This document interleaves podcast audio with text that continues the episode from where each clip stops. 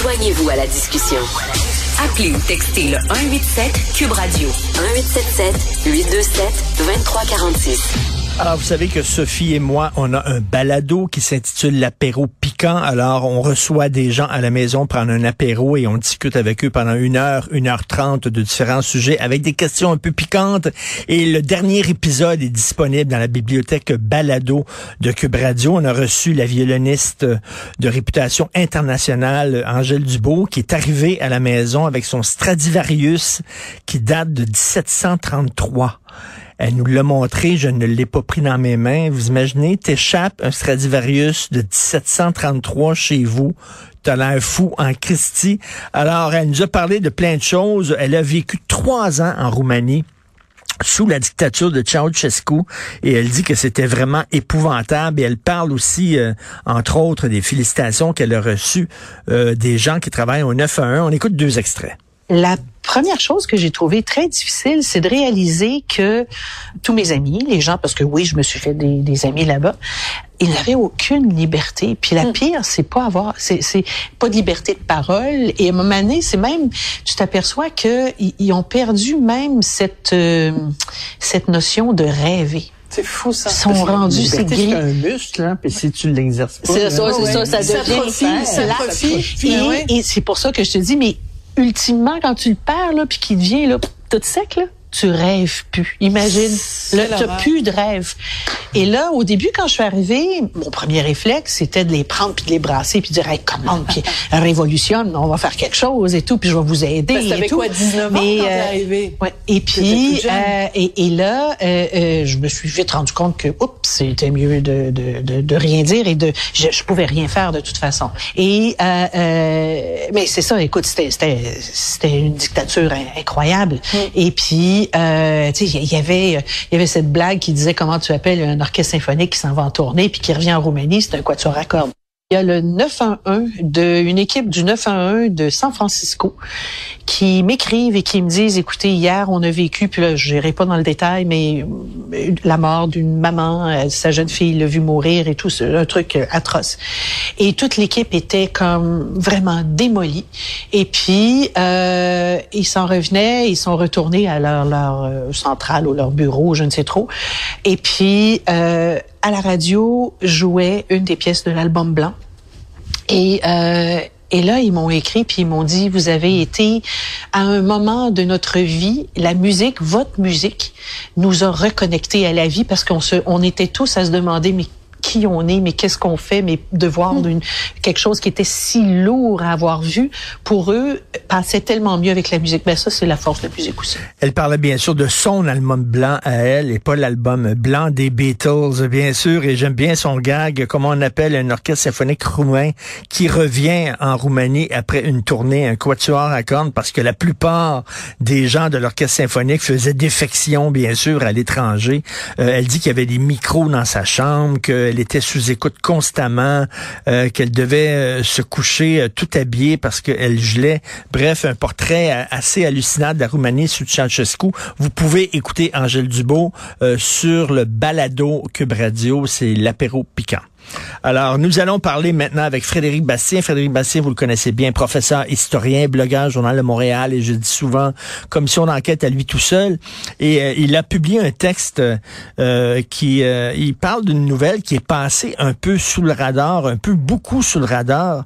Montréal voudrait le droit de vote pour les non-citoyens. Accorder le droit de vote aux non-citoyens. Il est avec nous. Bonjour, Frédéric Bastien. Oui, bonjour, M. Martineau. Bonjour, mais c'est passé sous le radar totalement. Là. Alors, euh, Montréal qui a demandé à Québec et à Ottawa de donner le droit de vote au niveau municipal pour les non-citoyens. C'est quoi ça?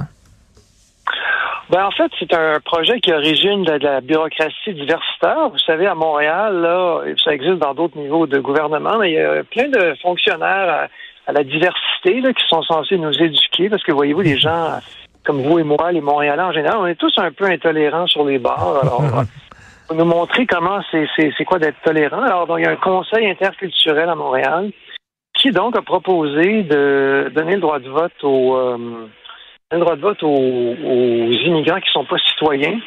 Et par conséquent, ben, ça va être présenté aujourd'hui au conseil de ville. Mais la ville de Montréal a dit oui qu'ils allaient euh, faire la demande euh, au gouvernement du Québec, faire la demande au gouvernement fédéral.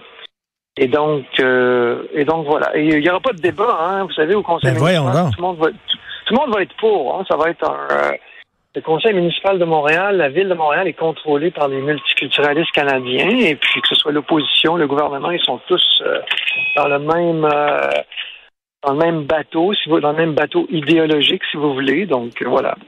Mais, mais je m'excuse, mais euh, c'est pas être anti-migrant et c'est pas être anti-étranger de dire que seulement les citoyens devraient avoir le droit de voter. Il me semble que ça tombe sous le sens, Frédéric Bastien. Ben oui, moi aussi, ça tombe sous le sens. Euh, Et on dit le droit de voter au niveau municipal, juste Oui. pour, pour préciser. Oui, oui. Ben, moi, je suis ben, évidemment, moi j'ai vécu plusieurs années en Suisse. J'ai jamais eu le droit de vote. Et là, on dit ah oui, mais ils payent des taxes. Ben oui, je payais des taxes. Est-ce que j'ai fait mon service militaire pour la Confédération helvétique? Évidemment pas. Est-ce que je parle allemand? Est-ce que je parlais allemand la langue de la majorité de la Suisse? Évidemment pas. Est-ce que je connaissais l'histoire de la Suisse? Très peu. Pourquoi est-ce qu'on m'aurait donné le droit de vote? En, en quoi est-ce que j'aurais eu euh, le droit de vote alors que ce sont les citoyens suisses qui ont le droit de vote Mais- mais- ça mais- Mais comme vous dites dans votre texte, euh, veut dire le droit de vote, c'est un privilège. C'est pas un, un- un truc qu'on donne comme ça à tout le monde. Voilà, exactement. Le droit de vote, ça se gagne. Alors, euh, si j'étais resté plus longtemps en Suisse, si j'avais fait mon service militaire, euh, bon, si je m'étais intégré, j'aurais peut-être éventuellement gagné le droit de vote en devenant citoyen, mais mais non, c'est que, voyez-vous, derrière cette idée-là de donner le droit de vote, il y a- l'idée d'effacer l'État-nation. Il y a une espèce de projet Ben ouais. mondialiste, utopiste. Vous savez, les nations, ça divise les hommes, les langues qu'on parle différentes, ça divise les hommes, hein, toute cette tour de Babel Mhm, mondiale. mhm. Alors, on, on va, on va abolir les frontières et on va réconcilier l'humanité. Si je, je pousse le projet à sa à sa, disons, dans, dans sa cohérence ultime, si vous voulez, là, parce qu'après, on, on dit, ah oui, mais c'est juste au municipal, puis les gens payent des taxes. Ben, dans ce cas-là, pourquoi pas donner le droit de vote au niveau euh, québécois, puis après ça, pourquoi pas au niveau fédéral? Hein? Pourquoi, pourquoi s'arrêter en si bon Ben, chemin? mais, mais ça, c'est de l'électoralisme pur et simple. Regardez, c'est Valérie Plante qui vous donne le droit de vote. J'espère que vous allez vous en souvenir aux prochaines élections. Là. Il y a un peu de ça là-dedans. Ben oui, évidemment. Et même si moi je suis à peu près sûr qu'ils n'auront pas euh, ils auront pas. D'abord, je pense que ça, ça sera à vérifier avec un juriste, mais d'après moi, ça demanderait une modification de la Constitution. Parce que la Charte des droits dit qu'il faut être citoyen pour voter, donc euh, à partir de là, euh, bonne chance, ça, ça n'arrivera pas. Oui. Mais je pense que Mme Plante le sait que ça n'arrivera pas. Mais c'est- pour bien pareil, justement, au niveau des immigrants reçus, pardon, des immigrants citoyens, ceux qui ont déjà le droit de vote. Alors, regardez, moi, ce que je fais pour les communautés culturelles, j'ai demandé le droit de vote euh, pour les non-citoyens. Alors, ça, ça paraît bien, ça coûte rien, ça coûte zéro dollar. Et on se montre vertueux. Nous, on est ouverts, on n'est pas fermés, vous comprenez? On n'est pas des intolérants. Parce qu'on défend pas l'État-nation, nous, comme les méchants, hein, Ouais. les méchants nationalistes, là, les Mais, méchants. mais, mais vous dites que ça, ça rentre dans la logique là, de multiculturalisme et d'effacement des frontières, mais ça rentre aussi dans une autre logique, Frédéric Bastien, c'est-à-dire que les grandes villes n'appartiennent plus à leur pays. Les grandes villes sont de- comme des nations dans la nation, ne pas à, à respecter les lois qui, euh, qui s'appliquent à, à, à l'extérieur de, de leurs petites frontières. Oui, ben c'est ça. C'est que dans les grandes villes, vous avez beaucoup de, de, de bien-pensants, de bourgeois bohèmes, de gens, euh, ce qu'Alain Finkielkraut appelait l'overclass. Vous savez, les gens qui sont très éduqués, qui, qui, qui ont, qui peuvent voyager, tout ça. Les, les gens pour qui c'est, intéressant d'avoir toujours plus d'immigrants. Les, les, les patrons, ça leur fait des, des, des- de la main-d'œuvre à meilleur marché. Tout- tous ces gens-là sont très heureux, n'est-ce pas, de, de, d'effacer les frontières, les, les, les multiculturalistes pour des raisons idéologiques. Et co- comme vous le dites, bien évidemment, ça tend à créer un, un- un- pas, pas un schisme, mais en tout cas une division Mhm. entre les gens dans les villes, dans les grandes villes, et, et ceux qui sont pas dans les grandes villes.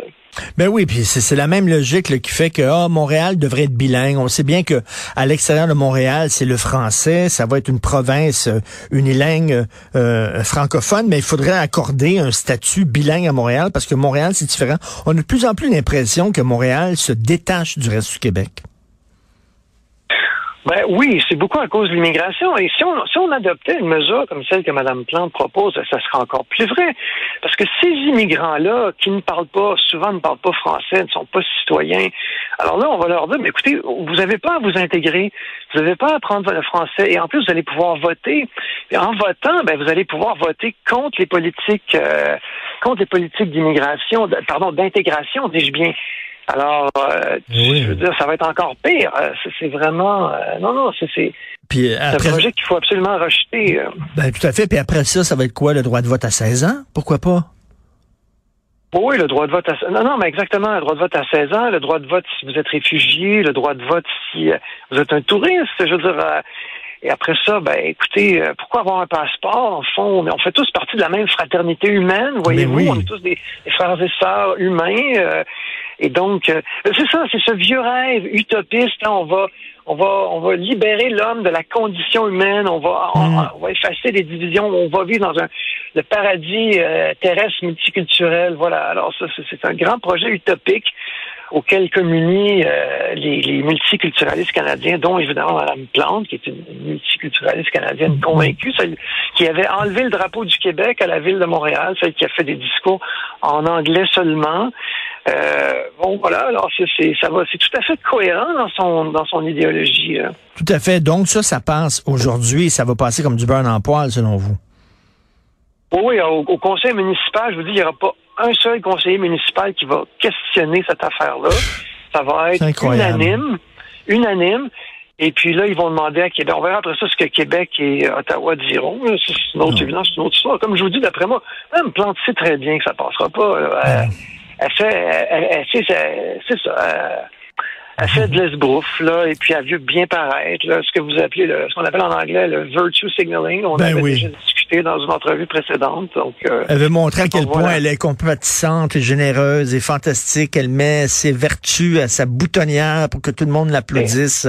Euh, et, elle, elle est ouverte, contrairement à ah, vous et moi, M. Martineau. Il y a plein de gens qui nous écoutent. Nous, on est des fermés, vous comprenez? Ah, oui, on est des obtus, on est des repliés sur nous-mêmes. C'est quand même hallucinant, quand même. Attends, donc, Montréal vu le droit de vote pour les non-citoyens de Frédéric Bastien. Merci beaucoup, M. Bastien. Bonne journée. Merci, M. Martineau. Au revoir. Bonjour.